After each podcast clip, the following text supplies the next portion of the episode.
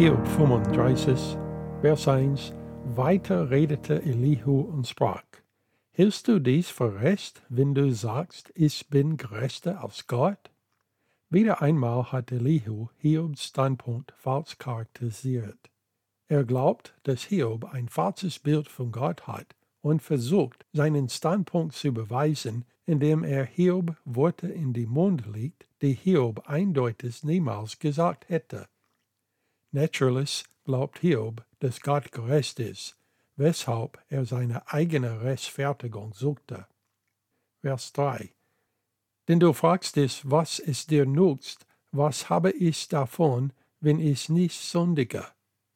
Hiob beschwerte sich zwar über die scheinbare Ungerechtigkeit, dass es oft keinen klaren Unterschied gab, wie Gott die Guten und die bösen Menschlichen behandelte, aber Hiob sagte nie diese Worte vom Elihu.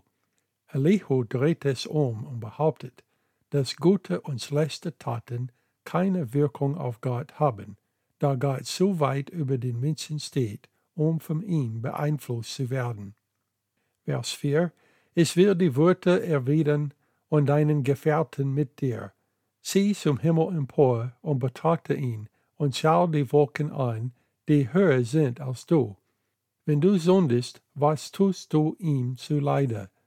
Und sind deine Missetaten zahlreich, was schadest du ihn? Bist du aber gerecht, was gibst du ihm, und was empfängt er von deiner Hand?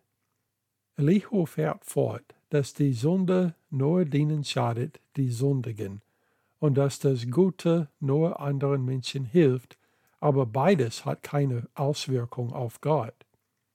Vers 8 aber ein Mensch wie du leidet unter deiner Gesetzlosigkeit, und einen Menschenkind nutzt deine Gerechtigkeit.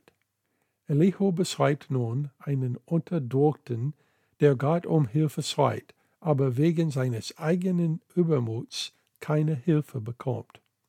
Vers 9 Sie schreien unter den vielen Bedrückungen, sie rufen um Hilfe wegen der Gewalt der Großen, aber man denkt nicht, wo ist Gott, mein Schöpfer, der Lobliebe gibt in der Nacht, der uns mehr Belehrung zuteil werden ließ als den Tieren des Feldes und uns mehr Verstand gegeben hat als den Vögeln unter den Himmel?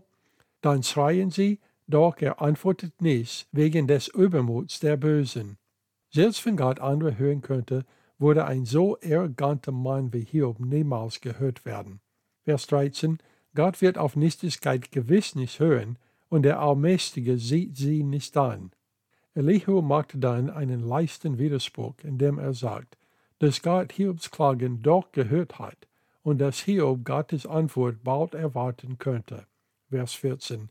Auch wenn du sagst, du könntest ihn nicht sehen, so liegt die Rechtssache doch vor ihm. Warte du nur auf ihn. Elihu erwartete, dass Hiobs Bestrafung noch schlimmer sein würde als das, was er bereits erlebt hatte. Vers 15. Und nun, weil sein Sohn noch nicht gestraft hat, sollte er deshalb um den Übermut nicht sehr wohl wissen? So hat also Hiob seinen Mund umsonst aufgesperrt und aus lauter Unverstand so viele Worte gemacht.